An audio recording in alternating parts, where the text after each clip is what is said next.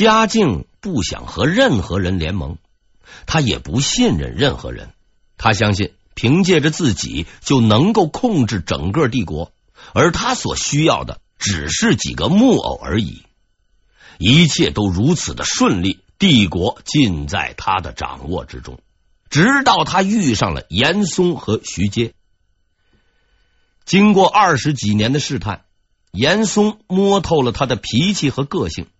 并在某种程度上成功的影响并利用了他，而徐阶呢，则更进一步，在打垮了严嵩之后，他成为了一个足以制衡嘉靖的人。嘉靖要修房子，他说不修就不修；嘉靖儿子的地，他说分哎就分。这是一个不太起眼却极为重要的转折点。它意味着一股强大势力的出现，强大到足以超越至高无上的皇权。这才是徐阶所代表的真正意义，绝非个人，而是相权，是整个文官集团的力量。当年朱元璋废除了丞相，因为他希望能够控制所有的权力。现在的嘉靖也是如此，他们都相信不需要任何人的帮助，仅凭自己的天赋与能力就能够打破权力的平衡，操控一切。而事实证明，他们都错了。一个人的力量再强，也是无法对抗社会规律的。社会规律就如同弹簧一般，受到的压力越大，反弹的力度就越大。作为超级牛人，朱元璋一贯是任劳任怨，把劳模精神进行到底，既干皇帝又兼职丞相，终究还是把这个弹簧压到了他生命的最后一刻。嘉靖就没有那么幸运了，和老朱比起来。他还有相当的差距，所以在他尚未成仙之前，就感受到了那股强大的反扑力。他的欲望已被抑制，他的权力将被夺走。当三十多年前，嘉靖在柱子上刻下“徐阶小人，永不叙用”字样的时候，绝不会想到这个所谓的小人将会变成大人。他以及他所代表的势力将压倒世间的所有强权，包括皇帝本人在内。伟大的转变已经来临，皇帝的时代即将结束，名臣的时代即将到来。他们将取代至高无上的皇帝，成为帝国的真正统治者。但徐阶只是这一切的构筑者与开创者。那个将其变为现实并创下不朽功业的人，还在静静的等待着。我呢，在后面会说到这个人。总而言之吧，嘉靖的好日子是一去不复返了。无论他想干什么，徐阶总要插上一脚，说上两句，不听还不行。因为这位仁兄不但老谋深算，而且呀。门生故吏遍布朝中，威望极高，一呼百应。要是惹火了他，没准就得当光杆司令。那就这样吧，反正也管不了，眼不见心不烦，专心修道炼丹，争取多活两年才是正经事儿。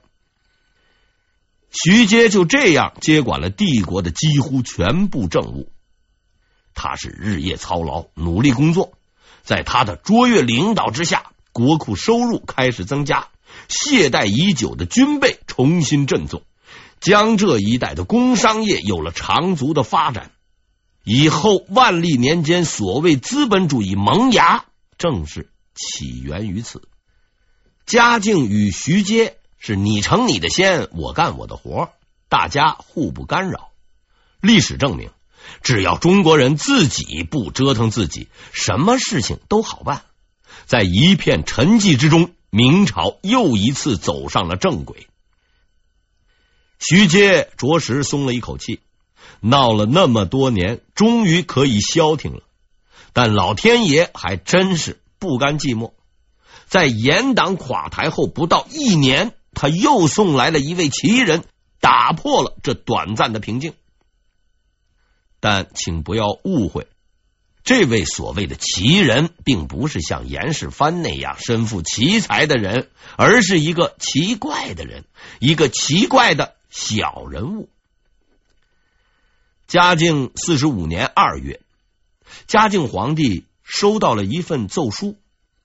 自从徐阶开放言论自由后，他收到的奏书比以前多了很多啊，有喊冤的，有投诉的，有拍马屁的，有互相攻击的，只有一种题材无人涉及，骂他修道的。要知道，嘉靖兄弟虽然老了。也不能再随心所欲了，但他也是有底线的。你们搞你们的，我呢搞我的。你们治国，我炼丹修道，互不干扰，什么都行，别惹我就好。我这个人要面子，谁要敢扒我的脸，我就要他的命。大家都知道这是个老虎屁股，都不去摸。即使徐阶劝他，也要绕七八个弯才好开口。所以在这一项目上，一直以来都是空白。但是这封奏书的出现，彻底填补了这一空白，并使嘉靖同志的愤怒指数成功的达到了一个新的水平高度。奇文共余响，我在这儿啊，给您读上几段。陛下，您修道炼丹，不就是为了长生不老吗？但您听说过哪位古代圣贤说过这套东西？又有哪个道士没死？之前有个陶仲文，您不是很信任他吗？他不是教您长生不老术吗？他不也死了吗？这是骂皇帝修道，还有。陛下，您以为自己总是不会犯错吗？只是大臣们都阿谀奉承、刻意逢迎而已。不要以为没人说您错，您就没错了。您犯过的错误那是数不胜数。具体是哪些呢？咱们啊，接着来。您奢侈淫逸，大兴土木，滥用民力。二十多年不上朝也不办事儿，在这儿啊，我得说句公道话，他虽不上朝，哎，还是办事儿的，导致朝政懈怠，法纪松弛，民不聊生。这是公事儿，还有私生活呢。您听信谗言，不见自己的儿子，就是陶仲文所说的“二龙不可相见”理论。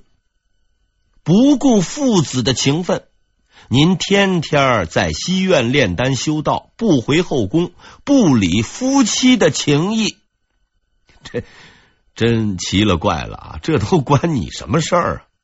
这样做是不对的。此外呢，文中还有两句点睛之笔，可谓是千古名句，当与诸位重温。其一，家者。家也，敬者敬也，家敬哎，家家敬也。其二，盖天下之人不知陛下久矣。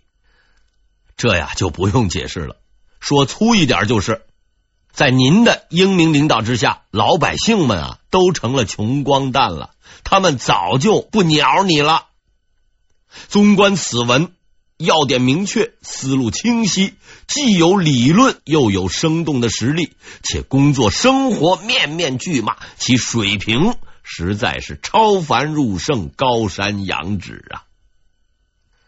文章作者及伟大的海瑞同志，时任户部正处级主事，此文名《治安书》，又称直言天下第一世书。当然，也有个别缺心眼的人称其为“天下第一骂书”。一位著名学者曾经说过：“骂人不难，骂好很难，而骂的能出书，而且还是畅销书，那就是难上加难了。整个中国一百多年来，能达到这个高度的只有两个人，一个是鲁迅，另一个是李敖。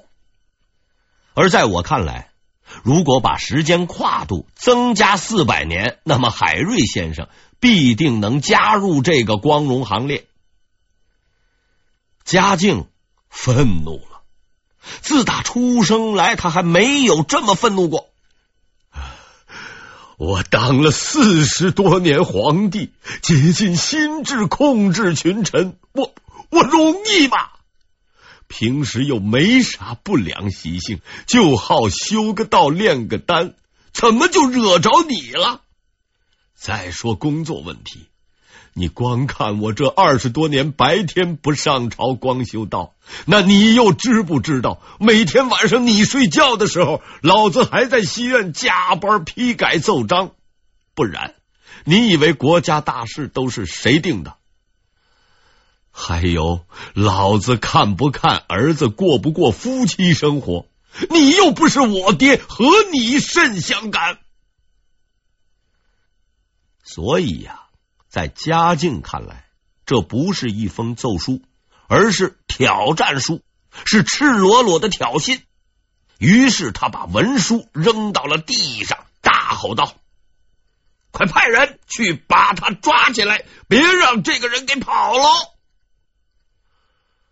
说话也不想想，您要抓的人，除非出了国，能跑到哪儿去呀？眼看皇帝大人就要动手，关键时刻，一个厚道人出场了。这个人叫黄锦，是嘉靖的侍从太监，为人十分机灵，只说了一句话，就扑灭了皇帝大人的熊熊怒火。我听说这个人的脑筋有点问题，死前已经买好了棺材，估计是不会跑的。黄锦的话一点也没错，海瑞先生早就洗好澡、换好了衣服，端正的坐在自己的棺材旁边，就等着那一刀了。他根本就没打算跑。如果要跑，那他就不是海瑞了。作为一位有着极高知名度的历史人物，海瑞先生有一个非同寻常的荣誉称号——明代第一清官。但是在我看来，另一个称呼更适合他——明代第一奇人。在考试成绩决定一切的明朝，要想功成名就、青史流芳，一般说来都是要有点本钱的。如果不是特别聪明，像张居正，那就是运气特别好，像张聪。除此之外，别无他途。而海瑞大概是唯一的例外。海瑞是既不聪明，连进士都没中。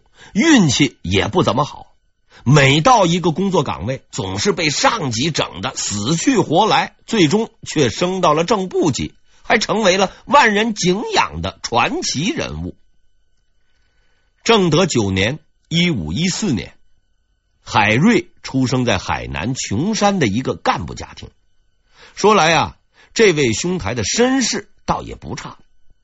他的几个叔叔不是进士就是举人，还算混得不错。可偏偏他爹海汉脑袋不开窍，到死也只得了个秀才，而且死的还挺早。父亲死的时候，海瑞只有四岁，家里再没有其他人，只能与母亲相依为命。虽然史料上没有明确记载，但根据现有资料分析。海瑞的那几位叔叔伯伯实在不怎么厚道，明明家里有人当官，海瑞却没有沾过一点光。童年的生活十分困苦，以至于母亲每天都要做针线活补贴家用。很明显，在海氏家族中，海瑞家大概是很没地位的。大家都看死这对母子闹不出什么名堂，实际情况呢，似乎也差不多。海瑞同学从小既不会作诗，也不会作文，没有一点神童的征兆。看情形，将来啊，顶了个天也就能混个秀才。虽说境况不太乐观，但海瑞的母亲认准了一条死理儿：再穷不能穷教育，再苦不能苦孩子。不管家里多穷多苦，他都保证海瑞吃好喝好，并日夜督促他用心学习。这就是海瑞的童年生活。每天不是学堂就是他娘，周围的小朋友们也不找他玩。当然，海瑞同学也不在乎，他的唯一志向就是好好学习，天天向上。很多史料。都对海瑞的这段经历是津津乐道，不是夸他刻苦用功，就是表扬他妈教子有方。而在我看来呢，这全都是扯淡。一个好孩子就是这样被毁掉的。孤僻，没人和他玩，天天只读那些上千年前的老古董，加上脑袋也不太好使，于是，在学业进步的同时，海瑞的性格。开始滑向一个危险的极端偏激。从此以后，在他的世界里，不是对就是错，不是黑就是白，没有第三种选择。此外，小时候的艰苦生活还培养了他的顽强个性，以及无论何时何地都不轻易认输的精神。但同时，也产生了一个副作用。虽然在他此后的一生中，曾经历过无数风波，遇到过许多人，他却始终信任，并只信任一个人——母亲。在困苦的岁月里，是母亲陪伴他、抚养他，并教育他。所以之后，虽然他娶过老婆、有过孩子，却都只是他生命中的过客。说句寒心的话。他压根儿就不在乎，孤僻而偏激的海瑞就这样成长起来。他努力读书，刻苦学习，希望有一天能金榜题名，至少能超越自己的父亲。然而，他的智商实在有限，水平就摆在那儿了，屡考屡不中，考到二十多岁，连个秀才都混不上。没办法，人呐和人不一样。但海瑞先生是顽强的，反正闲着也是闲着，继续考，就这么一直磨下去。终于在二十八岁那年，他光荣的考入了县学，成为了生员。说来惭愧，和我们之前提到的杨廷和、徐阶相比，海瑞先生的业绩实在是太差。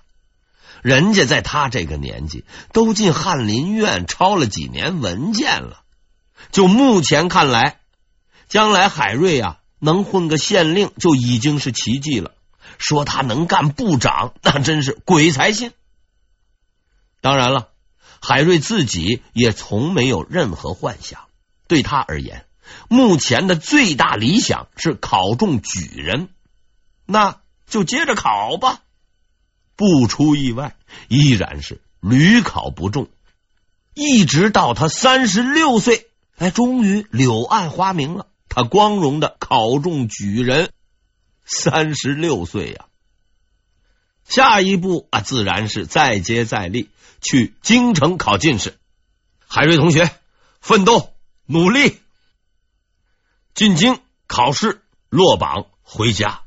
再进京，再考试，再不中，再回家。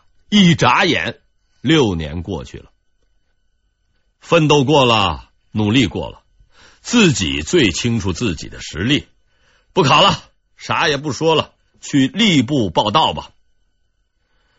之前啊，我曾经讲过，在明朝，举人也是可以做官的，不过要等。